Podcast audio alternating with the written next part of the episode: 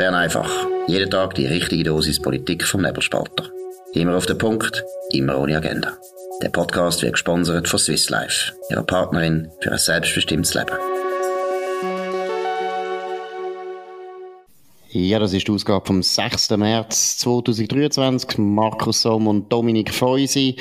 Ja, eine neueste Umfrage von der TAMedia-Zeitungen ist bekannt worden und es geht um die Beliebtheit von der Bundesrat. Was sind die Ergebnisse, Dominik? Ja, das ist interessant. Äh, die Viola Amherd ist jetzt neu die beliebste Bundesrätin. Der Alain Berset, der den Posten schon länger hat, ist jetzt nur noch auf Rang 3. Ähm, erinnert sich, er hätte so zwei, drei, vier, fünf Skandale am Hals. Und man muss so Umfragen, muss man mit einem Salzkorn nehmen. Das ist immer ein bisschen komisch. Ähm, weil ich bin eben überzeugt, dass die reine Themenkonjunktur und Bekanntheitsgrad da ähm, letztlich ein bisschen drin spielt. Und er ist ist natürlich in der Corona-Krise der bekannteste Bundesrat gewesen. Und äh, jetzt ist Viola Amherd ganz wichtig. Also, aber trotzdem, äh, man weiß, dass diesen Bundesrat die, die, die Umfrage wahnsinnig wichtig ist. Und jetzt hat er den Posten verloren, der Alain Berset.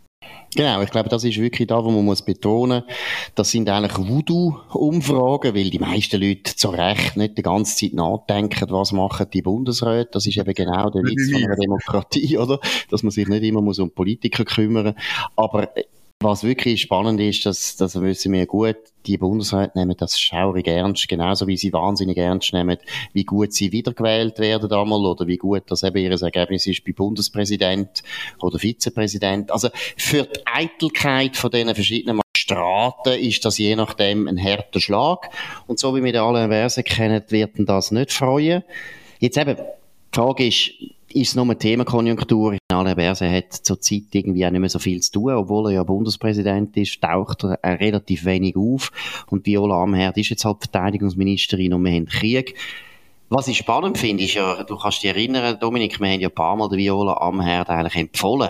Sie sollte viel mehr äh, in die Öffentlichkeit gehen, über den Krieg reden oder auch ihre Generäle in die Öffentlichkeit schicken, weil die Leute wollen wissen, was los ist, was läuft. Hat sie eigentlich nicht unbedingt gemacht und trotzdem gilt sie jetzt als wahnsinnig populär. Ja, das ist, ähm, äh, ja, das ist ein bisschen bemerkenswert, ähm, und, und, wie soll ich sagen, auch dort, ich vermute halt ein bisschen, sie macht natürlich einen guten Job, die Armee ist wichtiger geworden, darum ist, ich glaube zum ersten Mal, dass ein Vorsteher vom VBS beliebtester Bundesrat äh, ist, das hat, glaube ich, sicher den Ausschlag gegeben, aber sie ist natürlich auch als Person, ähm, sie eckt nie nicht an, also sie hätte keinen Skandal im Haus, ähm, äh, etwa die mal gibt man ein bisschen viel Geld für Informatik aus, oder letzte hat es da die Geschichte gegeben mit den Überwachungskameras, äh, ähm, wo irgendwie nicht klar ist, wenn die, die Bildchen gelöscht werden und so weiter. Das tut sie einfach jeweils zur Kenntnis nehmen und verspricht äh, Abhilfe und so, und dann, dann wird das wieder gut. Interessant ist, ähm, wie es weiter hinten aussieht, auf der ominösen Liste, aber Trösti und Guy Parmelin auf den Platz 4 und 5. Auf dem letzten Platz ist Ignazio Cassis und Elisabeth Bohm-Schneider. Ja, und sie ist auch von den Medien in den Himmel gelobt worden kurz nach ihrer Wahl ähm, bei einer ähnlichen Umfrage und jetzt äh, sieht man, wie das eben sofort kann ändern, wenn irgendwie jemand anderes fragt oder so. Ja gut, aber man muss ja sagen, dass die Elisabeth Bohm-Schneider jetzt in der deutschen Schweiz, ich weiss nicht, wie sie der Romandie ist, ja, also praktisch nie nicht auftritt, oder? Man hört gar nicht von ihr. Also die Leute wissen wahrscheinlich gar nicht mehr, dass sie Bundesrätin ist, das könnte noch sein. Vielleicht auch noch auf Karin Keller-Sutter müssen wir eingehen. Sie hat eigentlich auch ein gutes Ergebnis. Vielleicht hat sie ihr das gebracht, etwas, dass sie Finanzministerin geworden ist, ich weiß es nicht. Aber sie hat auf jeden Fall auch einen besseren, einen besseren Rang als früher. Vielleicht noch schnell zu der Viola Amherd, oder? Eigentlich muss man jetzt einfach heute mal sagen, es ist schon sehr gut, dass jemand von der Mitte endlich das VBS führt, weil das ist einfach kein Zustand gewesen, dass sehr viele Sachen, die da mehr gebraucht hat, hat man einfach nicht bewilligt, wie es immer gegen die SVP gegangen ist. Weil genau. die SVP hat ja praktisch äh, ein Zwangsabonnement gehabt auf VBS und hat immer so Zeug müssen vertreten, wo sie ja eigentlich sowieso dafür sind. Sie sind ja für eine starke Verteidigung, aber die anderen auch bürgerliche Parteien haben dann immer ein bisschen zu leid gewerkt und es ist nicht dann gleich gewesen. Jetzt mit der Viola Herd ist es ein bisschen ähnlich wie beim Gewerbeverband. Dort ist ja genau das gleiche Phänomen. Dort haben wir auch den Fabio Regazzi, das ist der Präsident vom Gewerbeverband, nicht mehr äh, ein SVPler, sondern ein Mitte-Politiker und führt auch ein bisschen dazu, dass der Gewerbeverband in Bern viel, viel mehr Gewicht bekommen hat, weil er halt immer die Mitte auf seine Seite tut. Das ist ja das Interessante an der Mitte, dass die Mitte kennt ja vor allem Loyalität zu Personen, nicht unbedingt zu Prinzipien. Ja, das ist so und das ist auch, auch wichtig. Ich würde darum sagen, es gibt so das Gerücht, dass Viola Amherd äh, in rund zwei Jahren würde zurücktreten. Ähm, und ich würde sagen, nein, es wäre besser. Es wäre einfach besser, die Viola Amherd würde bleiben, und zwar würde sie, sie lang bleiben. Sie kann von mir aus bis 85 Bundesrätin bleiben. Ja, wäre wahrscheinlich ja gut für die Mitte, weil dann würde Gerhard Pfister einfach wirklich sich müssen damit abfinden. Ich bedauere es, ich gebe es zu, wäre wahrscheinlich ein guter Bundesrat, aber er muss sich dann einfach wirklich abfinden, dass wenn Viola Amherd dann zurücktritt mit 95, dass er dann auch ein bisschen zu alt ist, um ein Bundesrat zu werden. Und das würde Mitte insofern gut tun, dass der Gerhard Pfister dann vielleicht wieder ein bisschen auf seine konservativere Linie zurückgeht, wo er eigentlich ist. Zurzeit hat man wirklich das Gefühl, er tut da die Mitte auf eine Art äh, der Linken anbieten, wo, wo man das Gefühl hat, wir da keine Unterstellungen machen, wo man einfach das Gefühl hat, da hat es auch noch Eigeninteressen, wo der Gerhard Pfister da pflegt. Ja, das müssen wir dann mal ein bisschen vertieft äh, besprechen. Da gibt's verschiedene Thesen, die im Umlauf sind. Ähm, und, und äh, das Lustige ist, dass in seinem Fall, und das ist typisch für die Mitte, bei den meisten Thesen, die man hört, äh, muss ich sagen, die haben immer etwas Wahres dran, oder? Also, natürlich träumt er, Bundesrat zu werden. Natürlich hat er ein riesiges Problem mit seiner Partei. Natürlich ähm, äh, ist es ein bisschen absurd, dass er ausgerechnet mit links will Bundesrat werden Aber natürlich, wenn man zusammenzählt, wie die Bundesversammlung zumindest in dieser Legislatur aussieht, macht das irgendwo durch Sinn. Absolut. Jetzt kommen wir zu der sogenannten Wohnungsnot. Das ist ein neues Thema. Man hat es jetzt gelabelt als Wohnungsnot. Dabei ist es eigentlich eine Zuwanderungsnot. Was sind da die neuesten Einzelheiten?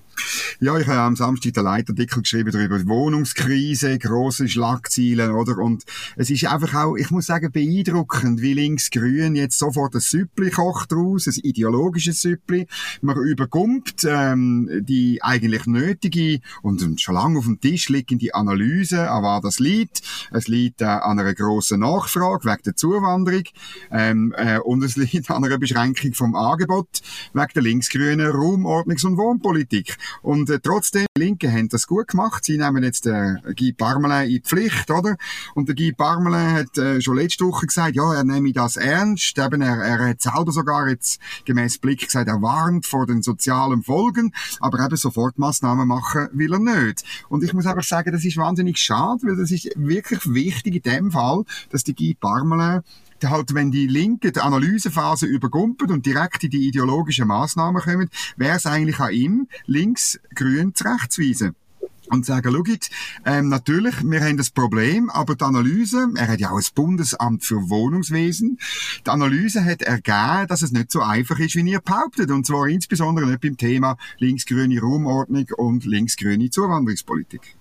Absolut, und vor allem muss man jetzt da auch wieder mal betonen, ja, eben, man fragt sich, was die Bürgerlichen eigentlich den ganzen Tag so man könnte ja wirklich mal anfangen, als Bürgerliche eben genau die, die Problematik wirklich zu analysieren. Und dann sieht man, Zuwanderung ist ein ganz grosses Problem. Über da müssen wir reden. Es ist die Asylpolitik ein Problem. Über da müssen wir reden. Und zweitens, drittens, du hast gesagt, ist die ganze Raumordnungspolitik. Und das kommt aus dem Bundesamt für Raumentwicklung. Das ist aus dem UWEC. Das UWEC, das seit 8000 Jahren eigentlich von der Linken beherrscht worden ist oder von den Linksbürgerlichen. Also, Dort müssen wir mal ansetzen und schauen, du, wieso wird eigentlich zur Zeit so wenig gebaut? Das ist nämlich zurückgegangen. Man hat äh, früher immer durchschnittlich etwa 10.000 Wohnungen, Wohnungen gebaut, jetzt hat man weniger gebaut. Woran liegt das? Und es ist ja logisch, aber das ist natürlich etwas, was die Linken nie würden sagen. Ein Investor, ein Bauunternehmer, ein Immobilienverkäufer, der macht dann Wohnungen, wenn es sich irgendwie lohnt. Und das ist der Punkt. Da muss man schauen, warum lohnt es sich eigentlich nicht mehr, warum kann man nicht mehr bauen und so weiter. Das wäre doch, was die Bürgerlichen jetzt müssten machen. Eine Partei von Parmelin, der SVP, müsste das ja völlig in die Hand spielen. Sie wollen ja Zuwanderung zum Thema machen. Und dort ist ja ganz klar, die sogenannte Wohnungsnot, das so ein dramatischer Begriff ist aus dem 17. Jahrhundert, hat man wieder das Gefühl, die Leute verhungern auf der Straße. Ja, also man muss wieder mal eines sagen, da hast du völlig recht, die Linken haben das sehr schnell gut umbogen, um abzulenken von einem Thema, wo erstens ihnen nicht passt und zweitens, das würde ich auch noch betonen, vor allem bei den Grünen, ist natürlich Zuwanderung und Wohnungsbau und Ökologie durchaus etwas, wo eigentlich gerade die Basis sehr stark beschäftigt. Weil jeder, der grün ist, weiß ganz genau, 10 Millionen Schweizer, 15 Millionen Schweizer, 20 Millionen Schweiz ist auch ökologisch eine gewisse Belastung. Ja, das ist so. Und wenn du bei den Grünen bist, dann müssen wir jetzt schon, äh, es sind jetzt ganze Buschelten von, von linksgrünen Ideen gekommen. Aber die, die, der Vogel abgeschossen hat äh, der grüne Nationalrat Bastien Giraud. Er fordert drei Sachen, nämlich ein Recht auf Wohnungstausch. Eben eine junge Familie zum Beispiel, wo in einer Dreizimmerwohnung ist, soll das Recht haben, ähm, die Fünfzimmerwohnung von einem älteren Ehepaar äh, zu übernehmen, zu tauschen sozusagen. Ähm, ich gehe davon aus, das ist kein freiwilliger Tausch, oder? Und zwar ohne, dass der Mietzins erhöht wird. Äh, Vorschlag 1. Vorschlag 2. Neubauten im urbanen Raum soll, äh, sollen eine Mindestbelegung haben. Also ist dann vorgeschrieben, die und die Wohnung, da müssen mindestens so viele Leute drin wohnen. Ich glaube, man tut dann irgendwelche verstorbene Angehörigen, tut man dann wahrscheinlich irgendwie noch anmelden damit, und irgendwo in, äh, in, im tiefgefrorenen Zustand in den Schrank hineinstellen, damit man die Mindestbelegung auch ähm, noch ähm, als zum Beispiel alleinstehendes Ehepaar ähm, aushalten. Und das Dritte ist, Gemeinden mit Wohnungsnot können Vorschriften erlassen, ähm, auch im Sinne von einer Mindestbelegung, ähm, dass die Vermieter müssen eben eine Fünfzimmerwohnung an mindestens dreiköpfige Familie oder so vermieten. Und da ist eben der Bastian Giro, ähm, der Meinung, das müssen wir machen. Er sagt, wir sind sehr vorsichtig und verlangen nur Maßnahmen bei neuen Wohnungen in, urbanen Gegenden mit sehr tiefen Leerwohnungsziffern. Und das sei eben gut. Und er sei generell zurückhaltend mit staatlichen Eingriffen, sagt der Bastian Giro. Genau. Da würde ich gerne aus Transparenzgründen einfach einmal wissen, grüne und linke Politiker, die in der Stadt Zürich zum Beispiel leben oder in der Stadt Basel und über 50 sind, wollen wir wissen, wie viele Zimmer haben die in ihrer Wohnung, sind Kinder schon ausgezogen. Ich glaube, würde sehr, sehr viele Leute von diesen Parteien würde das auch betreffen. Aber was ich wirklich lustig finde, ich weiß nicht, ob ihr den Film gesehen habt, Dr. Chivago, das ist mir wirklich das Bild geblieben. Das ist ja ein Film über die russische Revolution, also wie es vorher war und wie sich das Land verändert hat. Und eine Szene ist wirklich eine Szene, wo offensichtlich an der Bastien Giro äh, als Vorbild anschauen. Da geht es nämlich um eine grosse Villa, wo äh, plötzlich natürlich die, die Bürgerlichen, die dort gewohnt haben, oder die Bürger, die gewohnt haben, müssen plötzlich die ganze Villa aufgeben. Die kommen nur noch in kleine Besenkammern über und in allen anderen Zimmern werden andere Familien einplatziert und dann kommt einer von diesen bolschewistisch, bolschewistischen Kommissar und tut eben erklären, das ist doch eine Zumutung, dass ihr so viel Raum braucht habt und jetzt können wir das sozialistisch verteilen. Also Bastian Giro ist etwa 1917 gelandet jetzt mit seinem Vorschlag. Ich muss sagen, es ist ein Fortschritt. 1917 ist nicht Steinzeit, genau. aber immerhin für die Steinzeitpartei ist das ein recht moderner Vorschlag. Aber äh, wie gesagt, was die Grünen da zusammenbasteln, ist letztlich immer, und das, an das müsst ihr einfach denken, es geht nur um Ablenkung. Der grosse Elefant im Raum ist Zuwanderung. Zuwanderung sehr zugenommen, die Leute merken es. Und jetzt probieren die Linken verzweifelt davon abzulenken, was das Problem ist. Und sie wollen Wohnungen rationieren, sie wollen die Alten aus ihren Einfamilienhäusern rausräumen und rausrühren. Das ausgerechnet von einer Generation. Der Bastien Giraud ist genau die Generation, die davon profitiert hat, dass seine Eltern schaurig geschafft haben und wahrscheinlich mal ein Einfamilienhaus haben können sich leisten. Die sollen jetzt ausziehen, die Eltern, jetzt ist fertig lustig, jetzt gehen die in die kleine Einzimmer Zimmerwohnung, damit wir Platz haben für alle die vielen Zuwanderer, die unserem Land so wahnsinnig viel bringen. In, in Zürich ähm, äh, wird es immer enger. Zürich hat müssen 16.000 Asylbewerber und Flüchtlinge und, und Wirtschaftsmigranten unterbringen. Das ist gleich viel wie äh, das Vorderjahr die ganze Schweiz. Muss man sich einfach mal vorstellen, die, die Verhältnisse. Und der Mario Fehr hat an einer Medienkonferenz informiert darüber, ja, dass man halt einfach das weiterreicht. Kantone müssen jetzt nicht mehr neun ähm, so Migranten unterbringen pro 1000 Einwohner, sondern 13. Und ähm, den Fall haben wir ja gebracht, äh, als erstes Medium in der Schweiz, in Seegräben, wo wir einem, einem Vater, der wahrscheinlich nicht Grünen ist und nicht Bastion Giro heisst, hat man gekündigt, seine Wohnung ähm, weil er, weil er äh, muss Platz machen für Asylbewerber.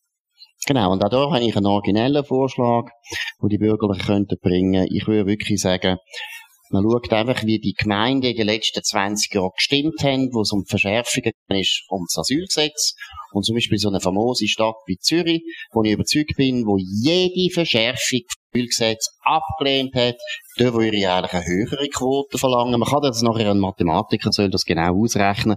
Je nachdem, wie viele Nein-Stimmen die zu, der, zu einer Asylgesetzreform, umso mehr müssen sie Asylbewerber nehmen. Wenn die Stadt Zürich das so irrsinnige Blick findet, dass man Leute jetzt aus der Türkei, aus Afghanistan, Syrien, Eritrea, einfach aus ganz weit weg liegenden Ländern, wo wir alle wissen, wo der gesunde Menschenverstand jetzt schon sagt, das gibt uns einmal wahnsinnig viel Problem.